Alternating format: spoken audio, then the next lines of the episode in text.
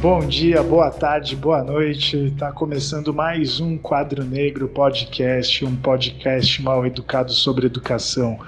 Eu sou Felipe Trafa e hoje eu vou conduzir o programa, infelizmente, sozinho, mas em boa companhia com o pessoal que está concorrendo nas eleições do Simpro SP, o Sindicato dos Professores da Rede Privada de São Paulo. E a gente teve uma conversa muito bacana, espero que todo mundo goste. E no dia 24, 25 e 26 de outubro, né, agora de 2022, todo mundo votando na chapa 2, certo? Um abraço e fica aí com essa pedrada.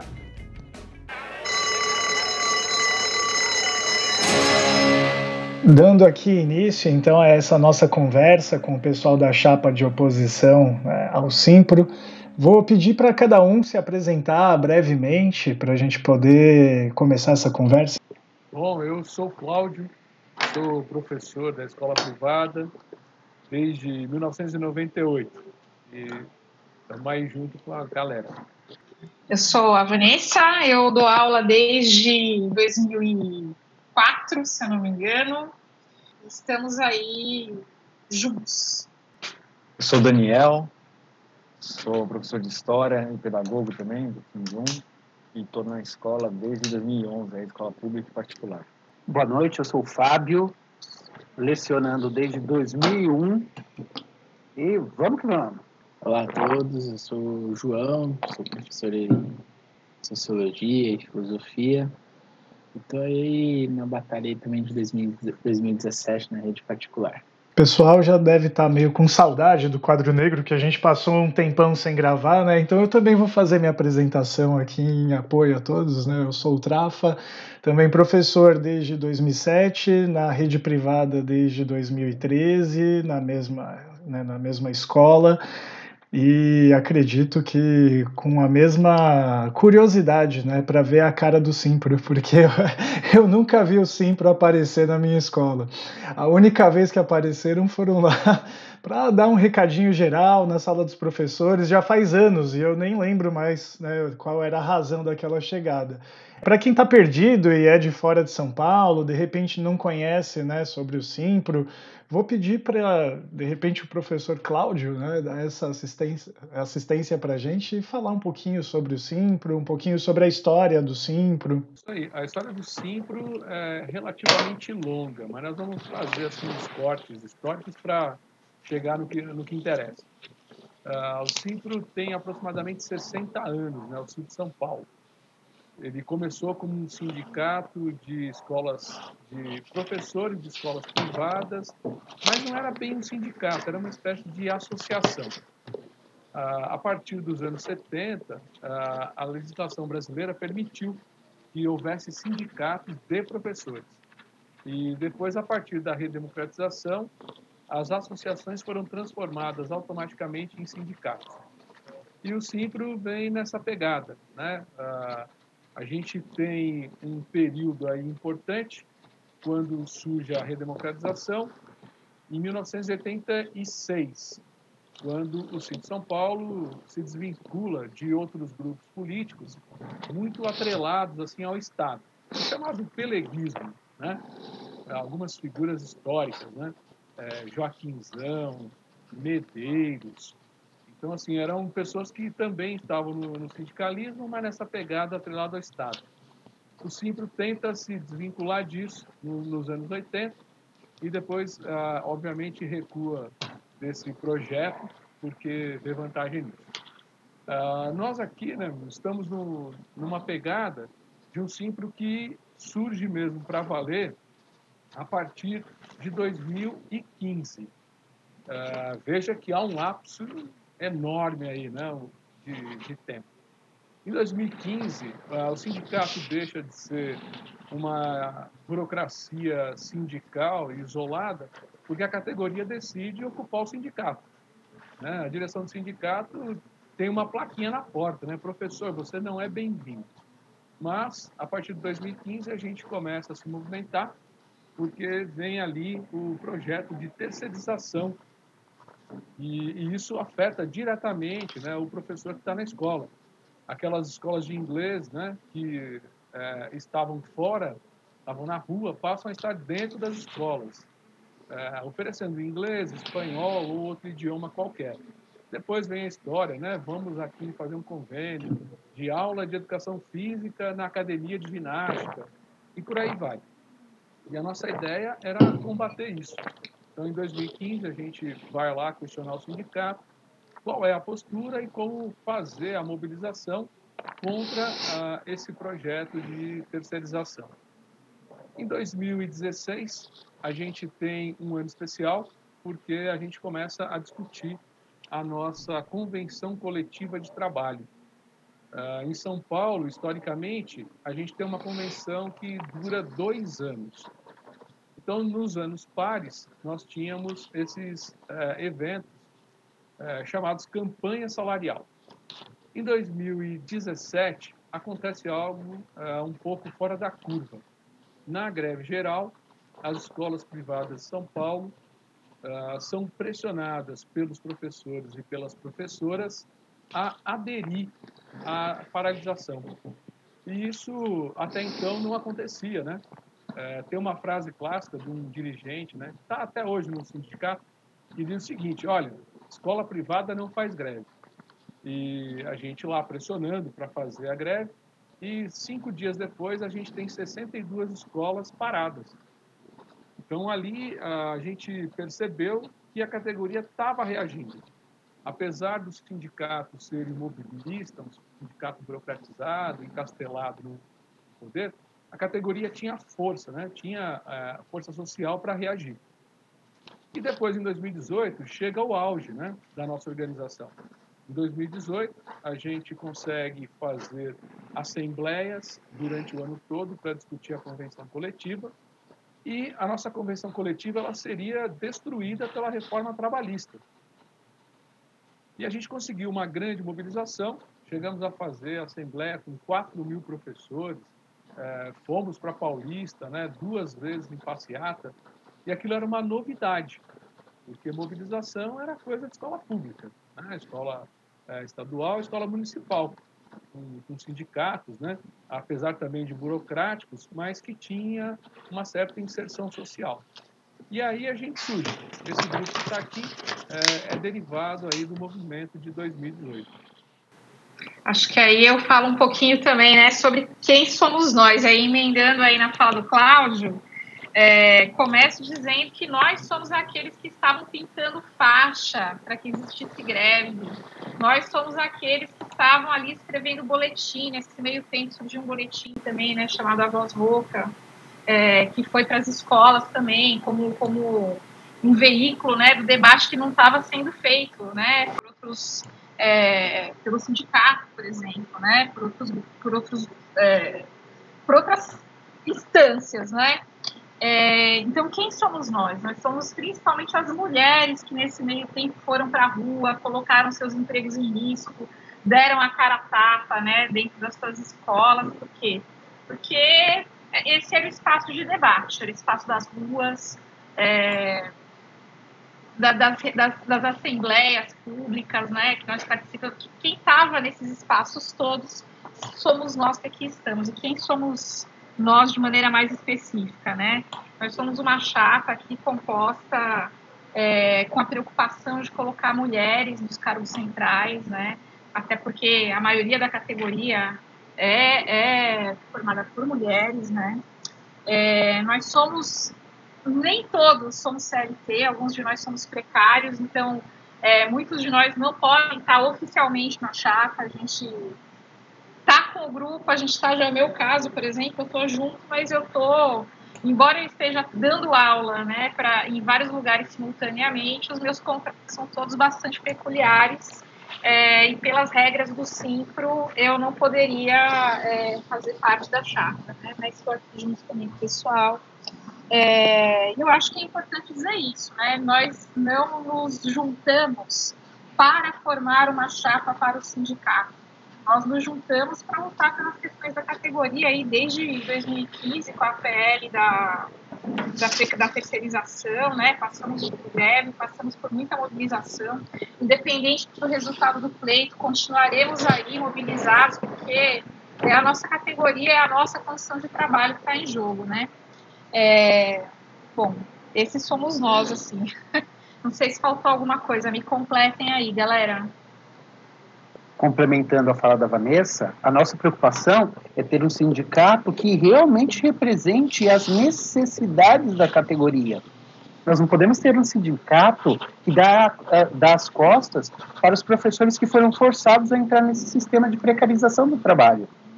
Nós precisamos de um sindicato que tenha representantes que compreendam as necessidades e que também estejam no chão da sala de aula. Nós não podemos continuar sendo representados por, por esse grupo que não dialoga mais com os anseios da categoria e não dialoga mais com aquilo que nós, professores, estamos passando desde o processo da pandemia. Bem lembrado, hein, Fábio? Isso aí. Durante o ano de 2020, o sindicato ficou fechado durante um ano. E é importante lembrar também que a única coisa que o sindicato fez nesse período foi enviar algumas notinhas, né, de é, informativos, né, sobre orientando sobre como o trabalho virtual deveria acontecer, né, mas é, sem nenhum diálogo também com a categoria, né. E nesse processo, a nossa ação começou a retomar sua força através das assembleias remotas, que também não tinham nada de democráticas, porque muitos de nós não podíamos participar da assembleia, nós tínhamos os microfones fechados e toda vez que uma pauta necessária era levantada, nós tínhamos o bloqueio por parte da direção. Eu, eu acho que vale essa menção aí, ela é muito importante, por quê? Né? Porque é, a gente se organizou, a gente se mobilizou, né? É, sem um sindicato esse tempo todo. Na verdade, o papel, é, é, a gente entende que deveria ser, né, o papel do sindicato, seria justamente esse espaço de aglutinar, esse espaço de mobilização, de luta política, né? Não espaço meramente assim de se recorrer a advogado, de procurar colônia de férias, né? Que é um pouco o que o sindicato acabou se tornando, né? Eu acho que a, pandemia foi muito emblemática disso. As assembleias que não aconteceram, que a, a gente reivindicou muitas vezes, elas são emblemáticas disso. As reuniões abertas que a gente pediu muitas vezes é, que não aconteceram, aí também são muito emblemáticas disso.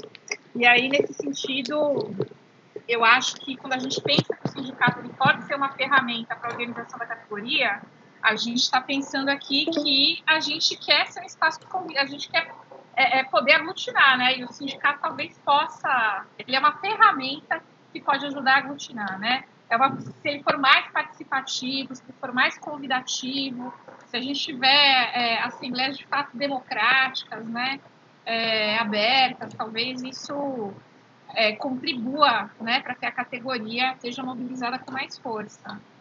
Lembrando que na pandemia, né, é, que a Vanessa falou, a gente tentou diversas e diversas vezes pedir para o sindicato uma assembleia para a gente se organizar, para a gente se estruturar enquanto classe, para a gente organizar formas né, de se defender daquela escola que estava entrando na nossa casa, né, pelo celular, pelo computador, o tempo todo era escola em casa.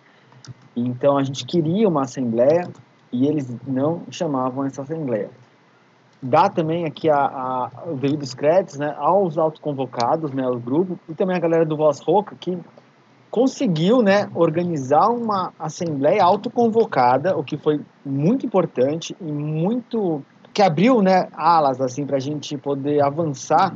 Inclusive na assembleia a gente chamou a galera do sindicato na atual gestão, né, que foram e participaram ali de forma horizontal, e se a gente for pensar aquela primeira assembleia autoconvocada para todas as seguintes, né, inclusive quando o Simplo começou a perceber que tinha que chamar a gente, aquela primeira assembleia autoconvocada pelos professores, né, e junto com os professores, foi a mais organizada e a que deu o start, né, para essa mobilização durante a pandemia.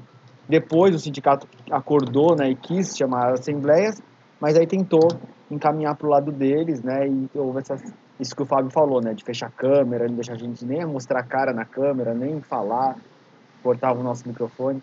Então é importante lembrar e dar aqui os créditos que a mobilização, né, autônoma entre os professores e as professoras, né, organizada através das redes ou pessoalmente, é, deu start e avançou e foi uma, um momento importante na pandemia da gente se auto-organizar. O Daniel apontou, essa nossa organização foi fundamental principalmente para as, para as assembleias que vieram posteriormente. A partir do momento que, que a direção do sindicato agia de forma não democrática, nós, professores, nos colocávamos.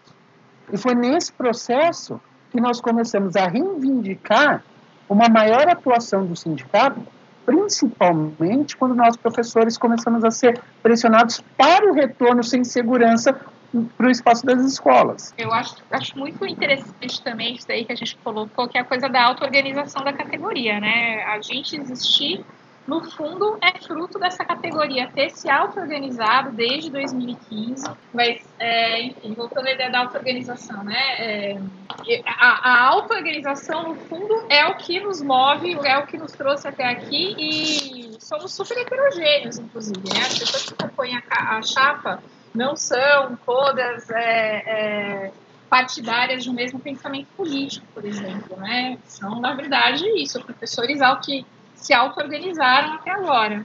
É, e eu posso falar que eu sou um produto desse, desse movimento, né? É, apesar de estar algum tempo na categoria, foi aquela inquietação dentro da pandemia, de perceber que a gente estava desamparado, de perceber que é, a gente estava sendo jogado também aí a, a, a, condições não só insalubres, né, mas condições mortíferas de trabalho, muitas vezes, é, e, e etc.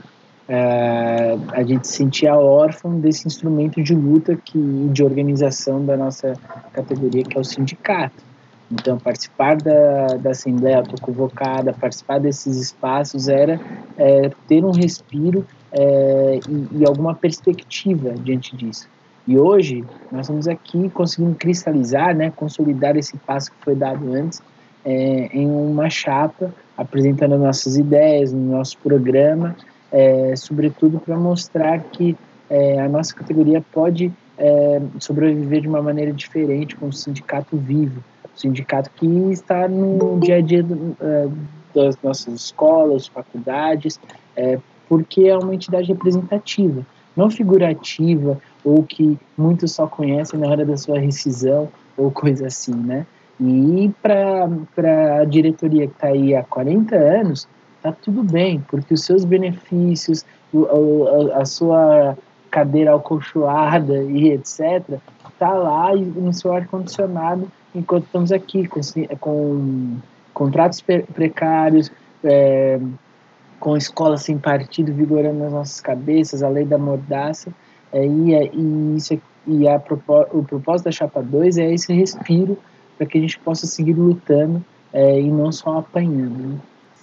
João estava falando de ser fruto da, né, dessas mobilizações né, que, que acabaram acontecendo nesses últimos é, anos. E eu queria, Van, que você de repente pudesse trazer para a gente né, um pouco do, do, do que está sendo discutido também pela chapa, né, até mesmo como, como proposta, porque é bem interessante a gente pensar na representação e no buraco né, que está existindo nessa representação nos últimos anos. Né?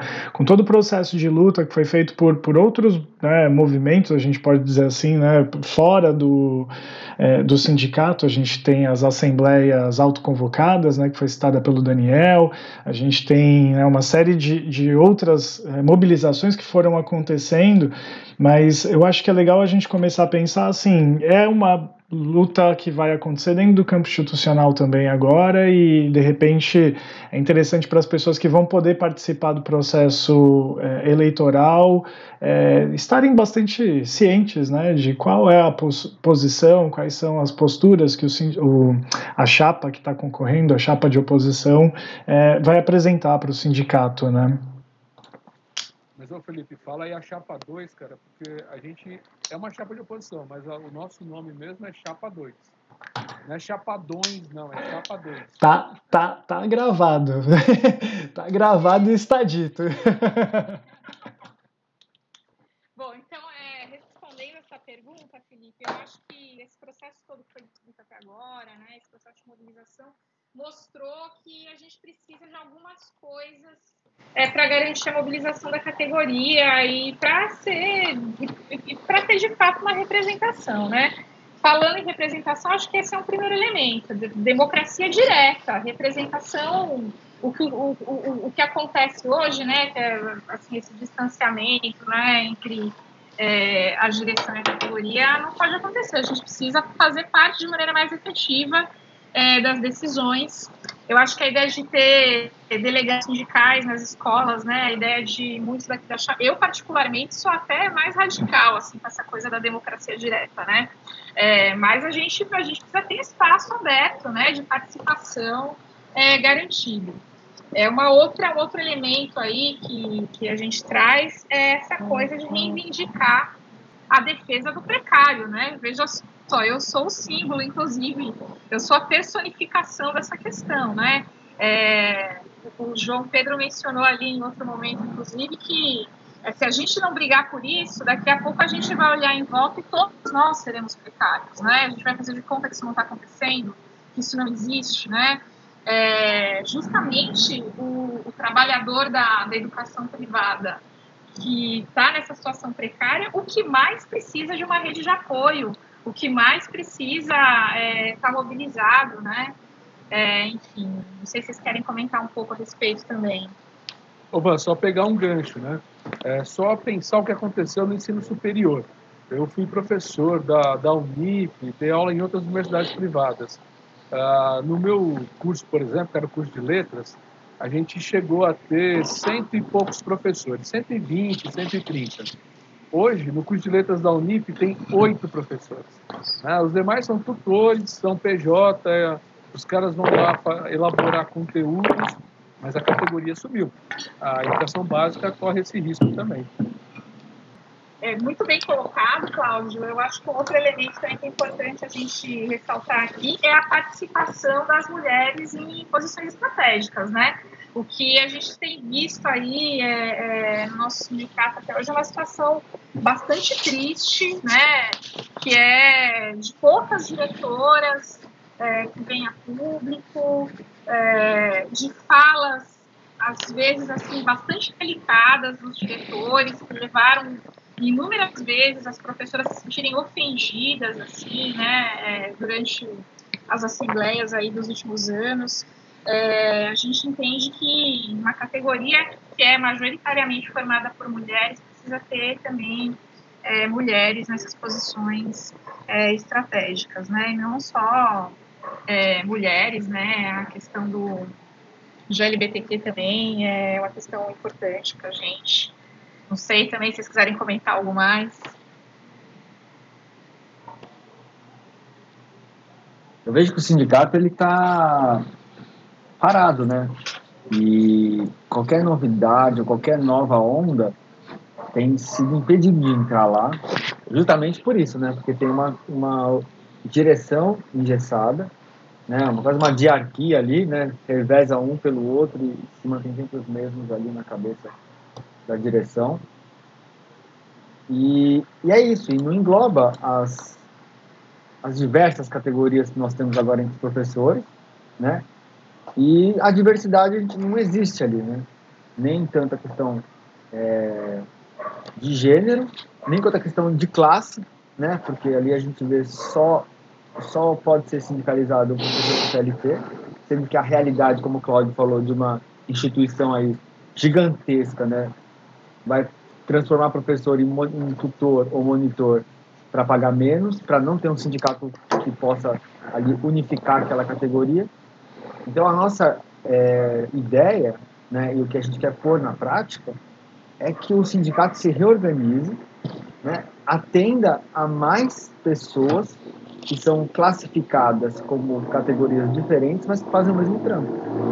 Então, trazer isso para o mesmo grupo, né, batalhar para que isso é, abranja essas pessoas, né, e que nesse momento que a gente está vendo agora, que é praticamente o sindicato poucas pessoas é, sabem o valor que o sindicato tem, né, dessa mobilização, ou também as pessoas passaram a não acreditar mais na mobilização. E a gente está aqui para mostrar que existe mobilização e que essa mobilização dá certo. Né? Nós somos frutos de mobilização. Qualquer pessoa que defende uma ideia é fruto de algum tipo de mobilização e a gente vê grupos crescendo sim, né? Inclusive grupos radicais que estão crescendo agora aqui no meio da gente, né? Nos bairros mais pobres, nos bairros mais grupos estão crescendo e estão sendo mobilizados, né? Por que a gente não pode mobilizar também e construir um grupo forte, né? Dentro dos professores e as professoras, porque a gente tem essa essa capacidade e a gente está com o que mais importa, né? Que é com a galera que está ali para estudar, para aprender. Então, na nossa prática já tem algo ligado à mobilização, né? E quem é contra a gente, que diz que isso é, é uma espécie de doutrinação, né? De é, uma forma de passar ideologias, né? E tenta é, transformar a gente em inimigo, quando na verdade a gente tem o poder de mobilizar e que pode ser algo útil e que transforme, né? O, a nossa sociedade, o nosso grupo, a nossa vida porque isso é básico, né? Transformar. Inclusive, Daniel, isso que você falou me, me lembrou de alguns episódios recentes, né? Na escola onde eu leciono, é, a gente acabou tendo aí né, uns episódios acusatórios feitos por é, influenciadores virtuais que também são comentaristas de programas tipo Jovem Clã, né? É, esses influenciadores acabaram fazendo acusações muito graves sobre professores, sobre colegas, né, da, da, da escola onde eu leciono. A gente está completamente à mercê, né? Não citaram o nome dos professores, né? Mas citaram né, fizeram referências diretas ao trabalho, se sabe exatamente quem são os professores, porque são professores é, que trabalham em, em séries né, é, que foram citadas, e, e aí é, não é um grupo muito grande de professores que leciona nessas séries que foram citadas, né? Então a gente é, passa por um processo difamatório, a gente passa por um processo que, né, uma série de, de, de acusações falsas, né, que são feitas e você não tem nenhum tipo de garantia de proteção, né? Os colegas não receberam, primeiro, não receberam nenhuma palavra da própria escola, do tipo, oh, a gente te apoia, a gente te defende, né? a gente está processando é, esses influenciadores. Não, tipo, não, não teve uma palavra. Fingi, se fingiu que o episódio não aconteceu. É, e o sindicato mesmo, em nenhum momento, se, se manifestou sobre o que estava sendo veiculado, em nenhum momento procurou os professores. Né, um dos professores, inclusive sindicalizado, não teve nenhum apoio. Né, então, como é que a gente fica? Né, passar por um processo assim de pichação pública, né, que teve lá quase 50 mil visualizações, é, os comentários né, passaram da, da, da, casa dos milhares, né, os comentários dentro do, do perfil dessa influenciadora digital mas e aí, o sindicato não dá conta né, das transformações que a gente teve nesse mundo. Você colocou muito bem, né, das transformações que a gente tem do, do, do modo de contratação né, dos profissionais da educação nas escolas privadas e dessa realidade alucinante que a gente está vivendo né, com, com toda essa invasão daquilo que é externo à escola dentro da nossa realidade de trabalho. Né? É, o sindicato está completamente alheio a isso e em nenhum momento faz nenhuma discussão sobre isso. Né? Por isso que se faz necessário, Felipe, um sindicato que realmente esteja dialogando com a categoria. É notório que o nosso papel é um papel de transformação. Nós, enquanto professores, estamos dentro da sala de aula, promovendo transformação. Nós criamos as condições para que as novas gerações nos superem em tudo aquilo que nós demos errado. E para muita gente, isso é tido como doutrinação, como discurso partidário. Por isso que a nossa preocupação, enquanto chapa 2, enquanto oposição a essa direção do sindicato, é realmente representar e dar suporte para os professores que muitas vezes estão realmente isolados. Nós sofremos com retaliação, sofremos com acusações e não temos amparo, não temos ninguém que olhe, dê aquele conforto. Muitas vezes gente precisa de uma palavra amiga. Alguém que chegue e fale, não, professor, você está fazendo o trabalho correto, estamos do seu lado para o que você precisar. É isso que nós queremos no sindicato. Nós queremos um sindicato que realmente esteja do lado dos professores. Seja um sindicato para os professores, independente da sua classificação contratual. E como os colegas já bem apontaram, nós estamos em todo um processo de mudança. Corremos o risco de mais mudanças ainda. Já tivemos reforma da Previdência, eh, corremos o risco de uma reforma trabalhista e um sindicato que não esteja preparado para lutar pelos direitos da sua categoria não pode representar nenhum grupo. Eu, eu, colocaria assim, faria até um adendo, colocaria numa perspectiva ainda mais horizontal, né? Isso que o Fábio trouxe para gente, que é a ideia de que é dramático ser professor hoje em dia e eu acho que a instabilidade da rede privada faz com que essa situação seja ainda mais dramática e a gente precisa estar organizado, a gente precisa estar é, é, unido de alguma, de alguma forma, né? Eu acho que mais do que um sindicato que diga para a gente que, é, que dê uma força para a gente, a gente precisa de um sindicato que possibilite é, a nossa organização, né? Possibilite que esteja junto, um ao lado do outro aí, é, se apoiando e se organizando para dar resposta aos ataques que a gente sofre aí com frequência. Isso, então se aí, ó, só desculpa aí é, te cortar, João, mas ó, a, puta, tem uma coisa, cara, não é só o precário, né? Uh, nesse grupo aqui de 2018 eu não sei, mas eu tenho a impressão que todo mundo foi demitido. É, todo mundo aqui perdeu o trampo. Então, além de admitir o precário, o sindicato também tem que representar o desempregado. E no estatuto deveria. Lá tem uma cláusula que diz que o cara que é remido, ou seja, aposentado, afastado do problema de saúde ou desempregado, poderia participar. Só que a atual diretoria não permite. Se você quiser falar, oh, eu quero pagar minha associação pelo boleto, cara fala, não, mano, não tem mais negócio de boleto, não. Aqui ou você paga lá na escola, aí vem consignado para nós, ou você está fora.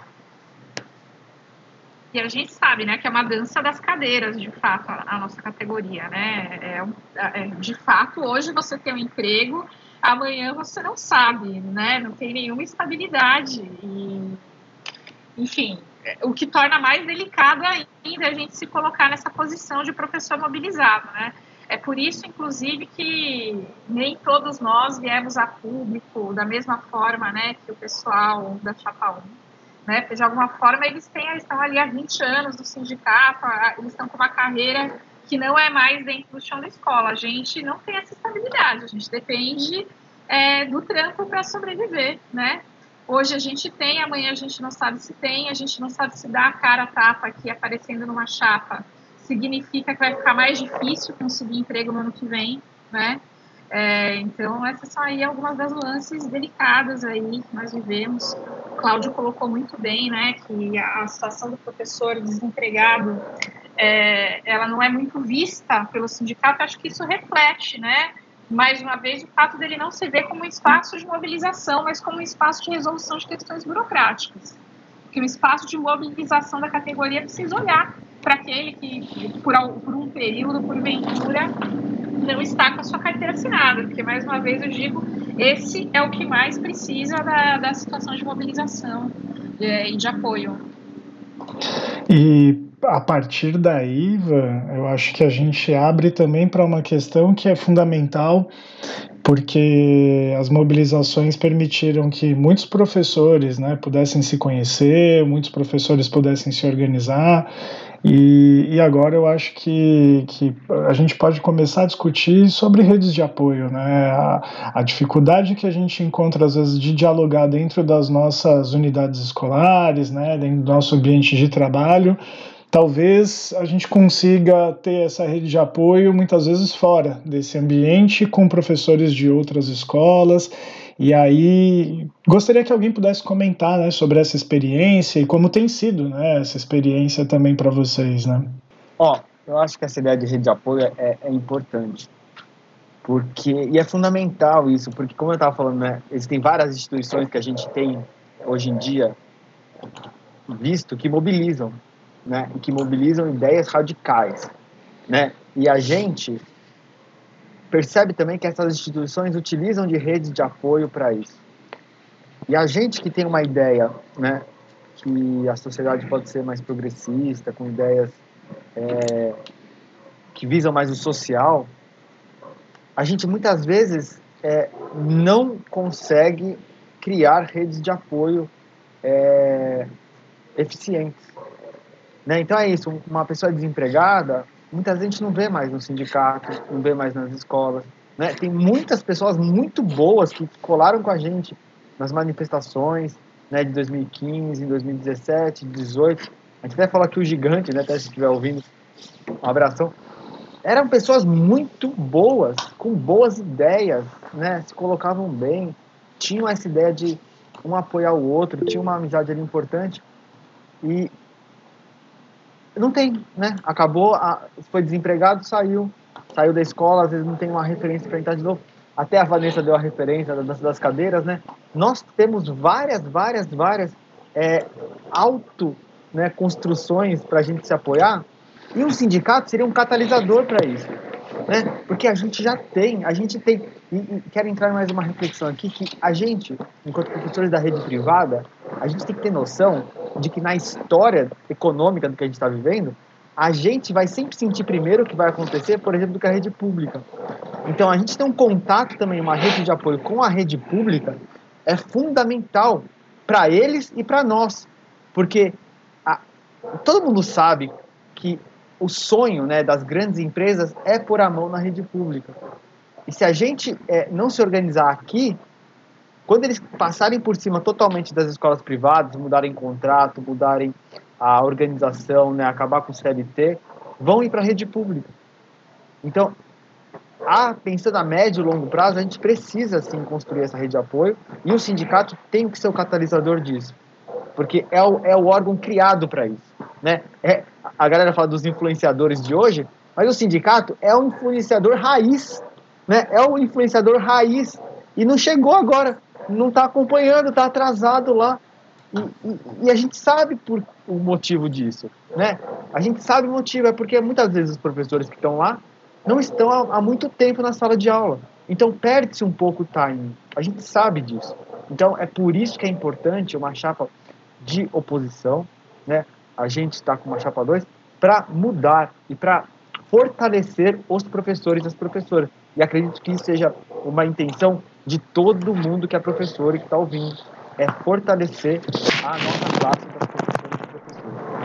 Eu acho que o Daniel falou essa coisa aí da entrada, né, das grandes corporações aí é outra coisa que a gente tem sentido muito, né, na educação. É, das últimas as últimas escolas pelas quais eu passei, assim, foram vendidas, compradas, repaginadas, fizeram parte da vitrine de, de um case de sucesso, né? E nesse processo todo, os professores entraram, saíram, tiveram suas condições de trabalho pioradas, né? É, e de fato, é, muitas dessas corporações elas estão de olho também é, na rede pública, né? Queria fazer coro a isso que o Daniel colocou. E aí, querendo ou não, não existem motivos é, para o Simpro ser algo viver no anonimato no cotidiano dos professores. Existe um motivo para que eles sejam uma camarilha que está lá e que é o trabalho deles, a fonte de renda, e isso gera um prejuízo tremendo para a nossa vida. Então, é, na semana que vem, é, dias 25, 26 de outubro, vai ter eleição é, para o sindicato, vai ser mais uma aparição que, é, que muitos professores vão ter é, outra aparição é, pífia que se tem é só em época de campanha salarial. Então não se ouve falar do sindicato fora dentro desses dois períodos. E aí as pessoas lembram, nossa, é, eu tenho eleição para o sindicato e depois se surpreendem, nossa, eu nem sou filiado ao sindicato, porque é um universo de 20 mil sócios, aí os companheiros também podem dizer, do universo maior, é, de profissionais da mesma área que desconhecem essa ferramenta. Então, não existem razões para estar tá no anonimato, sendo que a gente tem inúmeras pautas, né? A nossa vida, o nosso cotidiano é, tem inúmeras questões aí para a gente é, lutar, inclusive na atual conjuntura, que é uma conjuntura que nós estamos lutando e implorando por democracia, né? onde existem ameaças é, de fechamento de regime, onde existe ameaça sobre o, o, o trabalho é, do docente, por exemplo, é, mas, para além disso, a gente pode lembrar é, dentro do próprio sistema S, uma das propostas que a gente tem, né? Não existe equiparação salarial entre os professores de uma mesma instituição, né? Aquele que, é, que foi contratado no edital passado é, no, é, tem um salário um pouco maior do que aquele que é, foi contratado mais tardiamente, por exemplo, né? É, nós temos essa questão aí da reforma trabalhista, da reforma da previdência, da terceirização, que só estão é, é, montando nas nossas costas. Então, são inúmeras pautas que estão na ordem do dia, né, é, de todos os professores da nossa categoria, é, e enquanto isso, é um silêncio ensurdecedor ali pela sede lá da Vila Mariana do Cinco, né, outras coisas, né, como a, a, nossa proposta também da reforma estatutária, é, que, que é uma, um ponto também importante para dar a vida para o nosso sindicato, entre todas as outras. O, o que o Cláudio colocou, por exemplo, é, dessa divisão que existe dentro da nossa categoria de esvaziar a quantidade de professores, substituir então por é, é, elaboradores de conteúdo e tutores e monitores, sendo que é, você tira então o status de professor para pagar menos numa, numa jornada diferenciada é, e o que a gente vê é mais uma prática de dividir uma categoria. O dividir a categoria em razão dos lucros. É, os companheiros da, das escolas públicas do Estado já conhecem isso, né? Quando você divide a categoria O de outras categorias. É, inclusive se, se pode ou não sindicalizar o que seria a categoria O. E, e aí você é um professor novo que está é, é, se jogando aí para o mercado de trabalho e você está amparado por quem? Na nossa escola vai acontecer o mesmo. Os PJs vão estar parados por quem? Certo? Porque o universo de uma escola particular é um universo totalmente fragmentado, onde você é, não sabe o nome dos outros trabalhadores da escola, que também fazem parte né, do ambiente é, educacional, né? É, como, por exemplo, os trabalhadores da limpeza, alcunhados por tia, tia, tia, e passa uma semana, passa outra, você já tem outra tia no corredor, né? É, por conta da terceirização. Isso vai acontecer com os professores, já está acontecendo com os professores. Então, se não combater a pele da terceirização, é igual aquele poema do Brecht, né? É, eu não me preocupava com os outros, porque eu não era o outro, né? É, mas quando chegou a minha vez, ninguém se preocupou, porque eu não me preocupei com ele. Então, é, eu queria saber da Chapa 1, vocês estão esperando o quê? caducarem né, na, a sua passagem na Terra para darem a, lugar para os outros, né, é, para a gente fazer a nossa categoria viva né, e que ela sobreviva. É isso. Sim, eu, eu acrescentaria... uma coisa legal. Oh, desculpa, Van. Eu, eu vou só acrescentar que tudo isso aí que o João colocou vai ser resolvido com mobilização e não nos gabinetes dos advogados, né? Eu acho que é essa uma das nossas principais bandeiras, é mobilizar, fazer compreender que é só a luta real que tem possibilidade, pode trazer a possibilidade de modificar um pouco esses cenários, né? Não vai ser entre os acordos entre advogados, não vai ser ali na burocracia, não vai ser ali na discussão das vírgulas entre advogados, né? A Vanessa colocou muito bem, porque quando a gente vai para a Assembleia, pronto, agora vamos discutir qual é a grande proposta da diretoria, então vamos deixar os advogados entrarem com recurso. Pô, então a gente não precisa de Assembleia e sequer precisa de sindicato, já dá para o pessoal que tem OAB para resolver nossos BO, né? Eu queria pegar um gancho aí, cara, que o João falou, muito legal. É, o que acontece? Os patrões, eles já nos dividem, né? Nós já somos divididos, né, por ah, é auxiliar, é estagiário, é tutor, monitor, instrutor e o diabo quatro. Agora, sabe o que pega? É quando o sindicato decide nos dividir. Então, por exemplo, até 2015, a gente fazia assembleia junto com o SESC, sistema, com o SESI, né, o sistema S, SESI, SENAC e tal, né? E, de repente, os caras cortaram. É, esse pessoal aí que está na chapa adversária, eles perceberam que a gente estava se juntando Então eles começaram com um discurso assim: vamos deixar o sistema S fazer a assembleia sozinho. Depois, vamos deixar o ensino superior fazer a assembleia sozinho. Até 2015, as assembleias eram no mesmo dia, no mesmo sábado, e a gente trocava ideia. Ô, oh, cara, como que é lá no, no Senac? Quem era do ensino superior, né? Oh, como que é no SESI? E no Senai, que é profissionalizante e tal. A gente tinha uma referência. E o sindicato percebeu que a gente estava se juntando, que ali ia rolar, né? Uma espécie de oposição aos caras, e separaram. Então agora tem a Assembleia do Ensino Superior num dia, a Assembleia da Educação Básica no outro e a Assembleia do Sistema S em outro, para que a gente não possa conversar. Né? Então a estratégia do sindicato é a estratégia do patrão, é dividir para controlar. Né? Do, pensar que isso é um sindicato é uma vergonha. Se você entrar lá para ver o, o, Instagram, o site e tal da chapa adversária, uh, os caras estão fazendo tudo profissional, né? É, há uma estimativa assim por baixo de quem entende de marketing político, os caras estão gastando 100 mil reais. Só de mala direta, isso é assim, comprovado. Hoje eu liguei lá no correio, né? A gente também queria tentar fazer. Só de mala direta, os caras gastaram 42 mil reais para mandar um envelope para casa do professor. 20 mil professores. E é claro que para a gente não dá, nossa pegada não é essa. Então a gente foi pedir apoio para quem, né? Porra, vamos pedir apoio para a galera que está junto. Né? Então, quem está divulgando o nosso material? Né? O Quilombo Periférico. Né? A gente tem um, um ali um, um co-vereador que foi professor da rede pública. Né? Então o cara fala, meu, vou jogar aqui com o pessoal que curte o que eu escrevo e vou fazer a defesa da Chapa 2. a gente foi colar nos grupos né, de resistência, tipo um grupo chamado Travessia. Uh, que tem ali como ponto central a ideia de unir o campo e a cidade. Então, a gente lançou nossa proposta lá, os caras falaram, pô, isso é interessante, né? Porque a gente também não quer um movimento, né, que seja burocratizado assim. Então, durante um período, a ideia do MST era ser né, uma forma de organização direta com ações diretas, né? E os caras viram ali um pouco na nossa imagem. Eu acho que isso é importante, né? É, a gente tem apoios, tem voluntários, né? Tipo, a, a Sâmia falou, pô, posso fazer um vídeo para vocês? Ah, beleza. Ah, a Luana, pô, posso fazer um vídeo tal? Ah, beleza. Mas a gente não está procurando figurão para fazer vídeo. A gente não quer tirar foto, né?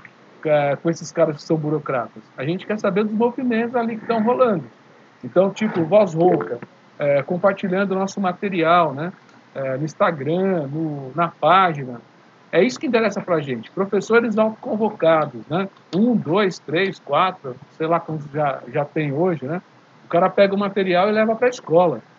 E, e, é isso que interessa. O professor falando, né? Diretamente lá na sala dele, que tem uma chapa de oposição. E aproveitando aí também, né, a oportunidade, comentem um pouco sobre a eleição, né, sobre as datas e como funciona o processo, né, quem pode votar, como é que vai funcionar. Bom, as eleições, então, quem pode participar são os professores é, sindicalizados, né? As urnas, elas percorrem algumas escolas, então o professor está ouvindo aí, quem gostou, e quer votar na gente, pode ser que na sua escola não vá à urna, então é importante saber aonde tem essa urna, próximo ou na sede do sindicato. Vai estar a urna lá também. As eleições ocorrem na próxima semana, né? hoje é dia 18, então elas ocorrem no dia 25, 23, 24 e 25, é isso mesmo? Não, desculpa. Então, 24, 25 24, e 26. 25 e 26. Estou pegando domingo. 24, 25 e 26, agora de outubro, né, segunda, terça e quarta da semana que vem. É, no site do Simpro tem lá o endereço dele, né, onde vocês podem fazer o seu voto lá. Lá vai ter uma urna né, até a noite.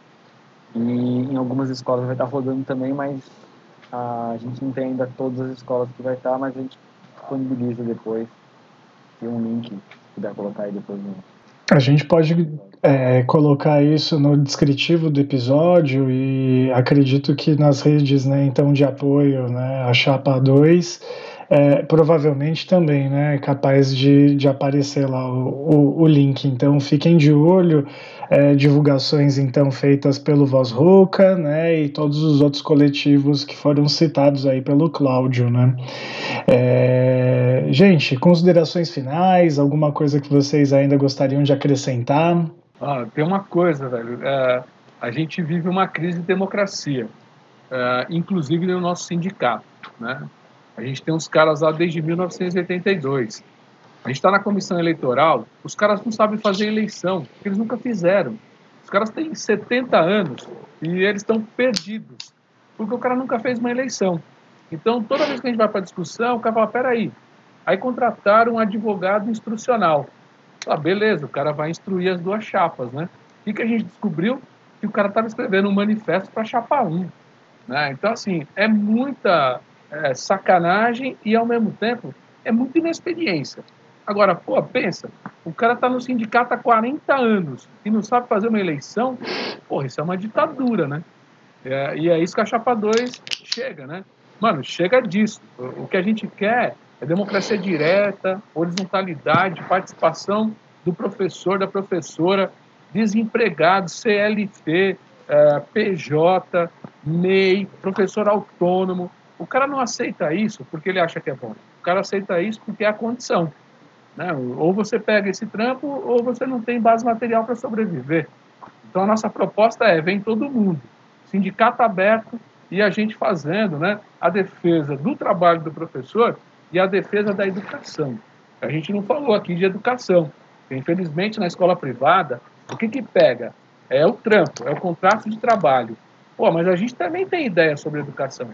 Então, de repente, você faz outro podcast aí, Trapa, para a gente discutir educação, pô.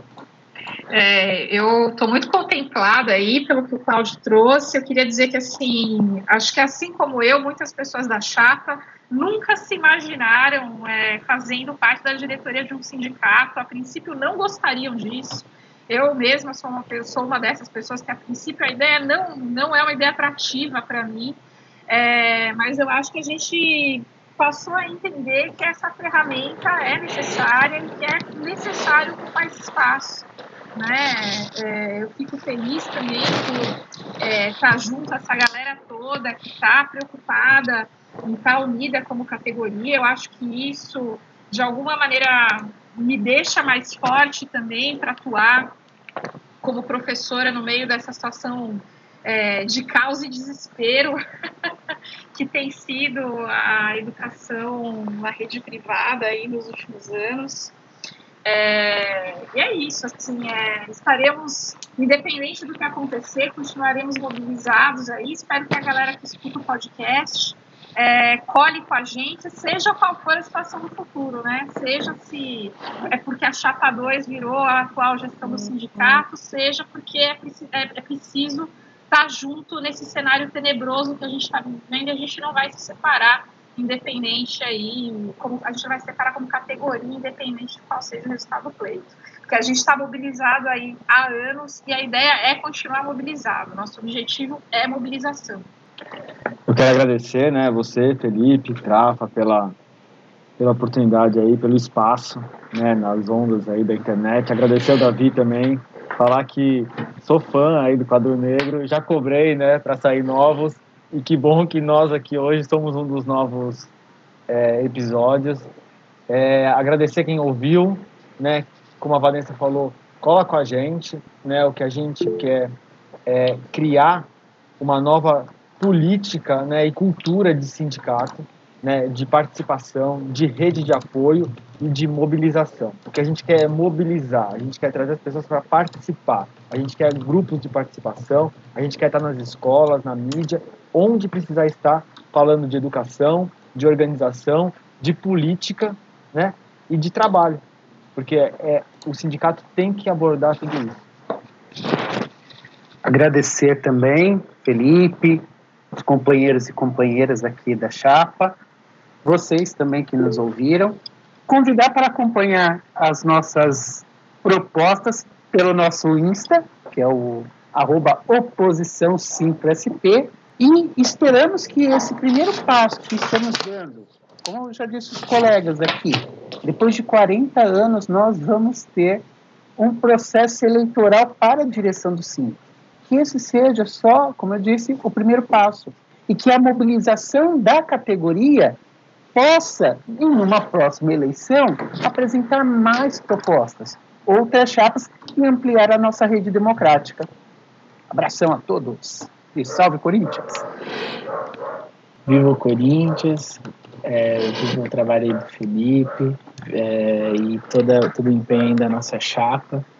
Estou é, muito feliz aí por a gente ter trocado ideia e mais feliz ainda se todos os ouvintes aí uh, conseguirem fazer parte desse movimento, né?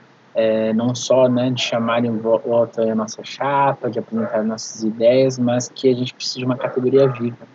Se dizem que a mente vazia é a oficina do diabo, um sindicato parado é cúmplice do patronato, né? Então, a gente está aqui na luta para deixar a nossa categoria viva, porque a gente, como educador, a gente defende a educação a gente defende a possibilidade de dar aula, é, a gente defende a possibilidade das nossas aulas terem qualidade, que as futuras gerações também ah, abracem todo esse amor aí ao nosso trabalho, ao nosso conhecimento, e para isso um, um, grande suporte na nossa vida, um grande instrumento de luta, de organização da nossa categoria é, sem dúvida, o sindicato. E mais do que nunca a gente precisa deles vivos, né?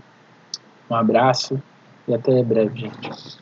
Cláudio vai também fazer uma despedida, Cláudio. Opa, eu já falei demais, cara. Eu nem ia fazer essa despedida aí para não tomar o tempo do povo. Manda um beijo pro pessoal. Já. É, é o seguinte, cara. Nós estamos juntos, né? Vamos fazer essa luta aí. Ela não começou ontem, ah, vai seguir adiante. É, só para lembrar que a gente é uma oposição sindical que apoia uma chapa 2. Ou seja, independente se a gente ganhar a eleição ou não, nós vamos continuar no calcanhar dos caras. É, contra pelego não tem arrego. Esse é o nosso discurso. Excelente. Eu agora só faço aqui uma meia culpa. O Davi não está não tá presente.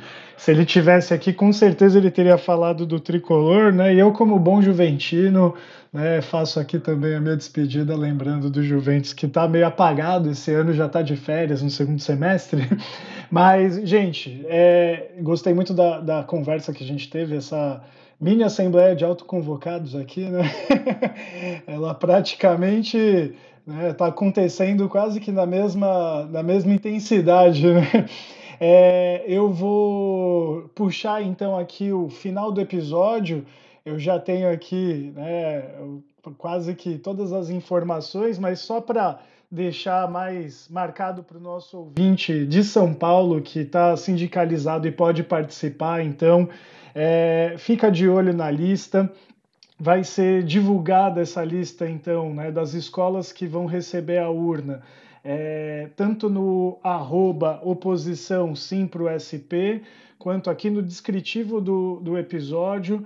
As eleições vão acontecer dia 24, 25 e 26 de outubro. Hoje é dia 18 da gravação. Provavelmente esse episódio vai para o ar na sexta-feira, é, dia 21, talvez no dia 22. Então, se você está pegando o episódio ainda dentro do prazo, fica atento e vai votar. É chapa 2. A gente precisa ter uma representação decente né, nesse sindicato e todos os sindicatos precisam de representação decente. Aqui a gente tem uma galera realmente muito coerente, muito firmeza e é isso aí, gente. Obrigado por gastar um tempinho da noite de vocês para bater esse papo, trazer tudo isso aqui para o podcast. Quadro Negro anda saudoso, a gente está com pouco tempo mesmo para gravação, então vou deixar também um abraço para o Davi, que eu só converso com ele agora por WhatsApp, a gente também não está conseguindo se encontrar no estúdio. É, foi um estúdio improvisado aqui no, no, na, nas nossas casas, então espero que a qualidade do áudio também fique à altura da conversa que a gente teve aqui. Gente, muito obrigado, valeu e fica agora, segura essa música no final, galera. um abraço.